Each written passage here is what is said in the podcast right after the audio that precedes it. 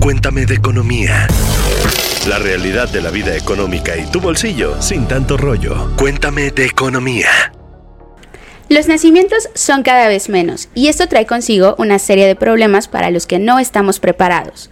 Hoy, en Cuéntame de Economía, vamos a hablar de dónde estamos parados en México y qué podemos hacer para enfrentar esta crisis demográfica.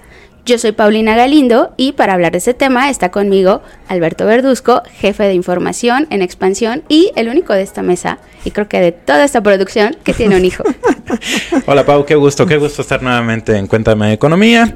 Y antes de repoblar el planeta, eh, pues no olviden seguirnos a través de su plataforma de audio favorita o también por YouTube y darle clic al botón de like para que no se pierdan ni este ni otros episodios que aquí con mucho gusto siempre trabajamos. Y bueno, pues le doy la bienvenida también a Suara de Luna, ella es la reportera de empresas y que también nos va a acompañar para platicar de este tema. Y que soy del grupo que no tiene hijos. Eh. Hola, muchas gracias por la invitación. Y bueno, pues empecemos a hablar de este problema. Eh, la población se está reduciendo, eh, no sé si decir drásticamente, pero está pasando y además esto viene de la mano con que eh, el envejecimiento cada vez es mayor y las personas pues estamos viviendo más. Y pues como dijimos al inicio, esto está trayendo muchos problemas.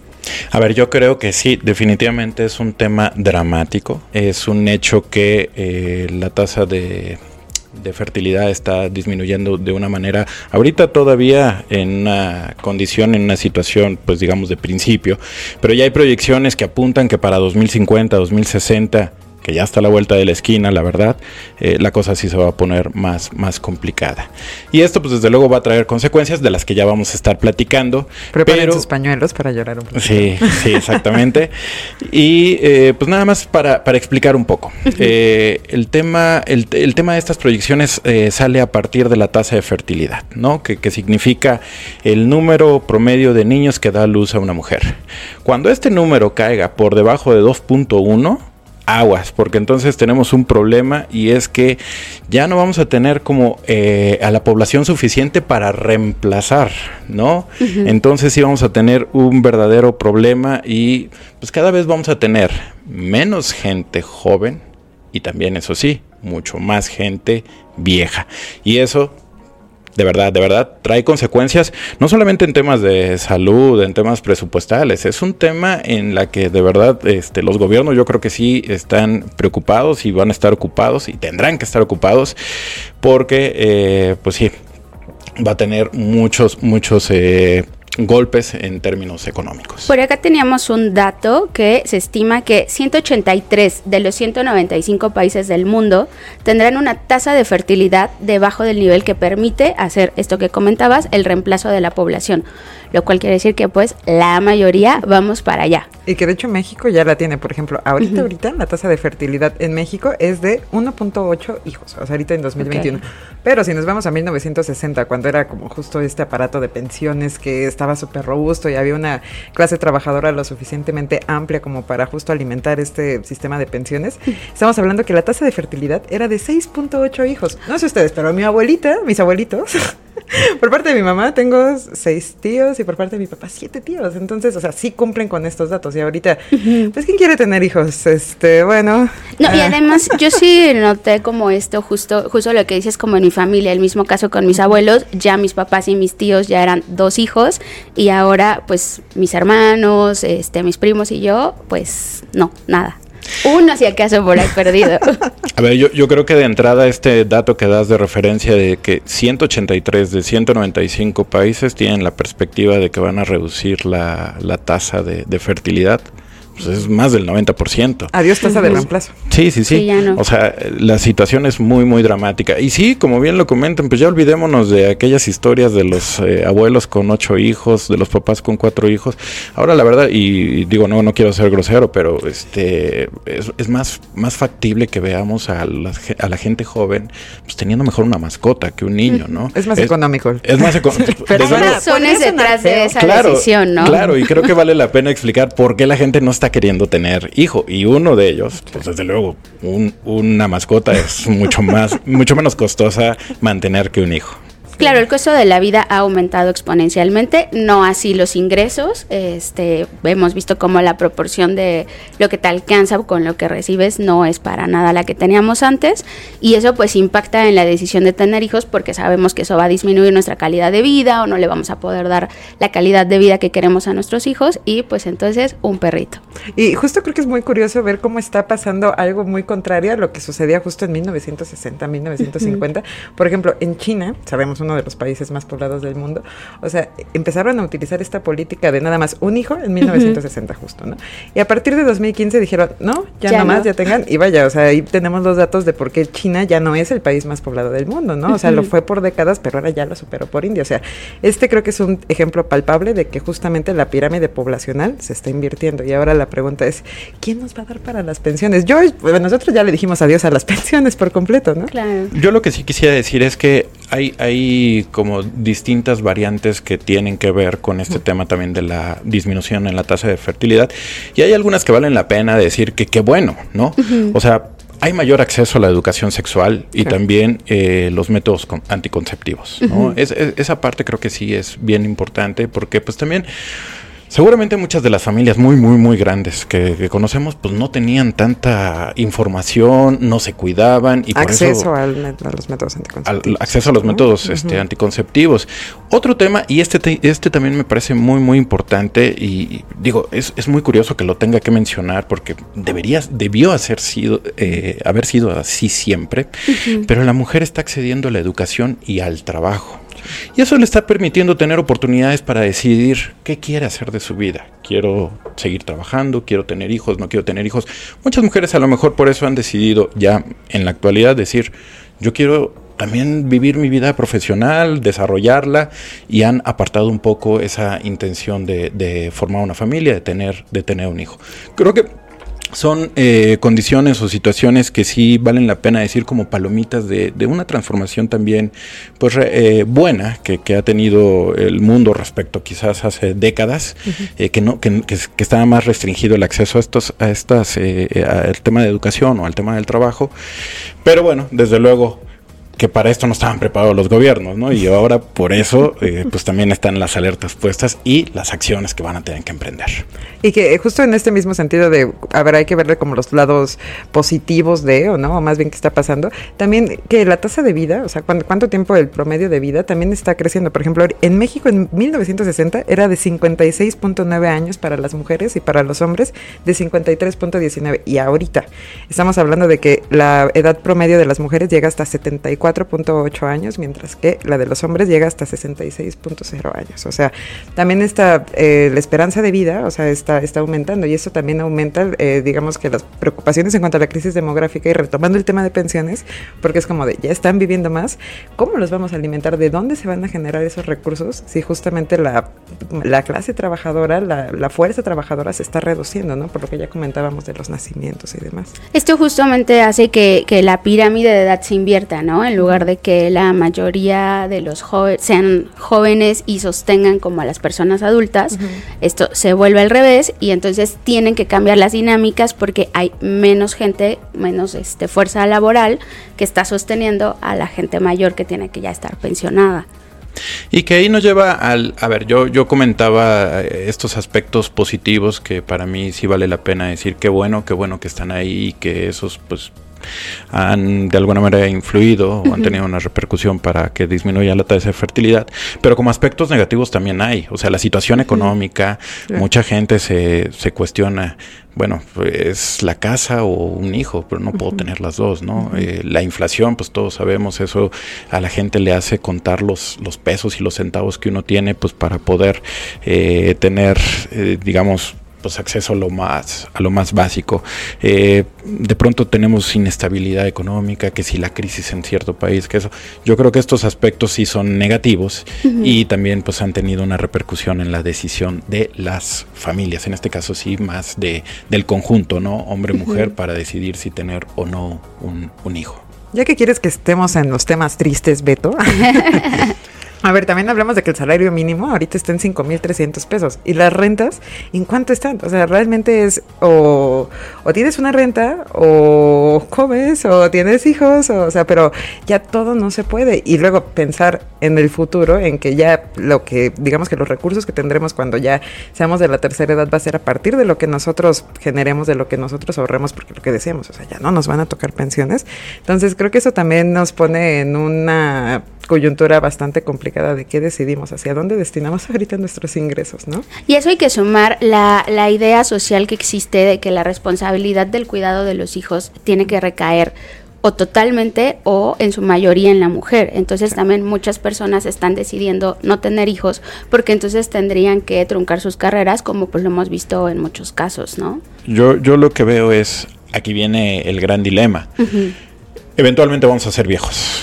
¿Quién, y también, pues de alguna manera, si no alcanzamos una pensión digna, ¿quién nos va a ayudar? Sí. ¿no? Uh -huh. Y uno pensaría, bueno, nuestros abuelos pensaron que sus hijos, ¿no? Uh -huh. y, pero sus abuelos tenían pues de sostén 6, 7, 8 hijos. Los, había de dónde obtener había recursos. De Ahorita, dónde. este... Nuestros papás seguramente di dicen, bueno, pues tengo dos, tres hijos, ¿no? Uh -huh. ¿Y nosotros? ¿Quién nos va a cuidar? ¿Quién nos va a ayudar? Porque la pensión va a ser insuficiente. Y ahí sí. entonces ese es el punto en el que, el en el que los gobiernos ya están preocupados, porque pues, las pensiones van a ser insuficientes uh -huh. y, la, y, la, y, el grueso de la población vieja va a ser, va a ser el grueso, perdón, sí. el, el, el, número de población vieja va a ser el grueso, y entonces ahí sí va a estar una situación en la que también los gobiernos, pues des, desde luego para el, para el, tema de finanzas, uh -huh. eh, de las finanzas públicas, pues va a ser una bomba que, bueno, de por sí ya, ya son bombas que están ahí medio a punto de estallar, pues en 2050, 2060 no quiero imaginarme el tremendo problema que va a ser pues hacerle frente a un gasto ineludible, pero además un gasto gigante, enorme, eh, pues para mantener a gente que además de que va a llegar vieja, seguramente va a llegar con problemas de salud También. y pues pobre. Sí, porque además eh, la implicación no es solo en las pensiones, sino en el sistema de salud, en la infraestructura, o sea, todo lo que el gobierno se encarga y pues que no va a haber recursos suficientes para afrontarlo, ¿no? A ver, y que creo que el, el gobierno, o sea, como que ya lo veía venir porque fue justamente en 1997 cuando se cambia la ley del Seguro Social, que ya deja de ser el Instituto Mexicano del Seguro Social quien administra las pensiones y ahora ya pasa a las AFORES, ¿no? A estas administradoras. Entonces es como de, a ver, ya a partir de este momento ya tú te vas a hacer cargo de los recursos que vas a generar para tu vejez, pero justo, a ver, ahorita lo que decíamos, o sea, con el poder adquisitivo como está, realmente vamos a ser capaces de poder tener un retiro digno de, lo, de nuestros propios recursos. Creo que eso también es una, una, incógnita que ya hay que ponernos desde ahorita. Yo me acuerdo que tenía un amigo que me decía a los 20, ya piensa en tu retiro, y yo así de por Dios, a los 20 años. Pero mira, tenía mucha razón. Y bueno, este problema ya está siendo más grave para algunos países, ¿no? Y algunos ya están tomando ciertas medidas. Algunas no están teniendo tal vez los efectos que se quieren, eh, todavía falta ver qué, qué, impacto pueden tener, pero eh, pues por ejemplo algunos han impulsado la llegada de migrantes como para poder este pues repoblar sus... Que también haya fuerza trabajadora, ¿no? Que Exacto. Como con esto. Y, y, gente, incluso atraen gente que eh, quiera tener hijos, ¿no? Como te doy ciertos incentivos fiscales o te proveo de ciertas cosas, si vienes, te quedas en mi país y tienes hijos aquí. Sí, aquí vale la pena mencionar que creo que los países que están siendo punta en cuanto a las acciones para resolver este problema son los asiáticos, particularmente Japón, China, Corea del, Corea Sur, del Sur, que están experimentando bajas importantes en su población. Digo, nada más por mencionar un caso. Eh, Japón, por ejemplo, en 2017 alcanzó su punto máximo de población, que fueron 128 millones de habitantes. Se espera que para 2100 Fíjate, de 128 millones de habitantes, para 2100 van a ser 53 millones, o sea, la mitad de la población. Uh -huh. es, es, impresionante. En China, por ejemplo, el próximo año se, se prevé que lleguen a los 1.400 millones de, de, habitantes, igual para, eh, para finales de este siglo, estarían siendo 732, igual la mitad. O sea, nos estamos achicando. Y que, y justo, justo pues para hacer frente es, eh, a esto es pues vamos a repoblar, ¿no? Y uh -huh. pues demos incentivos, permitamos la, la, la inmigración, permitamos que haya más fuerza laboral, en fin, sí los gobiernos están haciendo eh, el trabajo pues para repoblar o para evitar que esta caída sea tan tan drástica. Creo que es inevitable la caída, pero por lo menos eh, hacerla menos drástica. No, y que justamente, o sea, ya están tomando acciones y le están invirtiendo. Igual, aunado al tema de lo de Japón, eh, planea duplicar su presupuesto para llegar hasta el 2% de su Producto Interno Bruto, justamente en acciones enfocadas a eh, continuar con esta, eh, con esta población al alza, ¿no? Mientras que Corea del Sur ha destinado más de 200 mil millones de dólares en los últimos 16 años para contrarrestar esto. Entonces, ¿qué pasará con México? Lo veremos más adelante. Bueno, aquí, aquí en México lo que me preocupa es que si no tenemos para darle a Acapulco, que está en una situación crítica, imagínate, para la población. Ojalá, ojalá que las autoridades pues sí pongan mucha, mucha atención en el tema, porque si no, el costo todavía va a ser superior. ¿eh? Sí.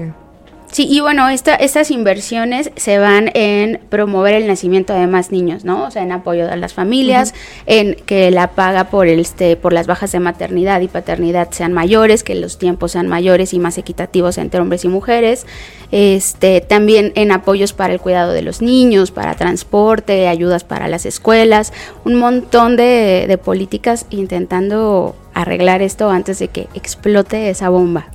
Y yo, yo creo que, este es un buen momento para aprovechar y preguntarle a la audiencia si eh, pues ustedes han planeado tener hijos y si, el, eh, si la respuesta es no, ¿por qué? ¿No? Quizás eh, muchos nos van a decir, porque son caros, porque prefiero seguir trabajando, prefiero estudiar, prefiero hacer un posgrado, prefiero viajar, prefiero la fiesta, qué sé yo. Me resulta muy caro tener un hijo y no está en mis planes, pero pues sí, sí sería muy bueno conocer eh, las razones de nuestra audiencia, pues para darle seguimiento incluso con más temas, con más investigación sobre este asunto de la crisis demográfica. Y también saber si ya tienen un plan para el retiro, porque como decíamos, eso ya va a ser por nuestra cuenta propia. Y les juro que yo no voy a repartir eh, ahorita este planes de retiro, pero de verdad, o sea, hay que preocuparnos por eso. Sí, porque de verdad hagan, eh, si tienen la oportunidad en el ejercicio, el cálculo de con lo que se van a retirar de su afore, se van a deprimir si no están ahorrando por su cuenta y entonces sí van a tener que eh, echarle, van a tener que echarle pues ahorro voluntario o buscar otra manera de estar invirtiendo para su retiro porque si no tienen hijos, pues sí, no, no va a haber quién más les eche porque la, la crisis ¿eh? demográfica ya está. Ya está aquí. Ya está. Bueno, pues con toda esta información podemos terminar el episodio. Muchas gracias por su participación, Beto, Suara. Eh, nos vemos el próximo lunes en otro episodio de Cuéntame de Economía. Cuéntame de Economía, un podcast de expansión. Disponible todos los lunes en todas las plataformas de audio. It is Ryan here and I have a question for you. What do you do when you win? Like, are you a fist pumper? a woohooer, a hand clapper, a high fiver. I kind of like the high five, but if you want to hone in on those winning moves, check out Chumba Casino. At ChumbaCasino.com, choose from hundreds of social casino style games for your chance to redeem serious cash prizes. There are new game releases weekly, plus free daily bonuses. So don't wait. Start having the most fun ever at ChumbaCasino.com. No purchase necessary. VGW. Void were prohibited by law. See terms and conditions. 18 plus. When you drive a vehicle so reliable it's backed by a 10-year, 100,000-mile limited warranty, you stop thinking about what you can't do and start doing what you never thought possible. Visit your local Kia dealer today to see what you're capable of in a vehicle that inspires confidence around every corner. Kia, movement that inspires. Call 800 333 4KIA for details. Always drive safely. Limited inventory available. Warranties include 10 year 100,000 mile powertrain and 5 year 60,000 mile basic. Warranties are limited. See retailer for details.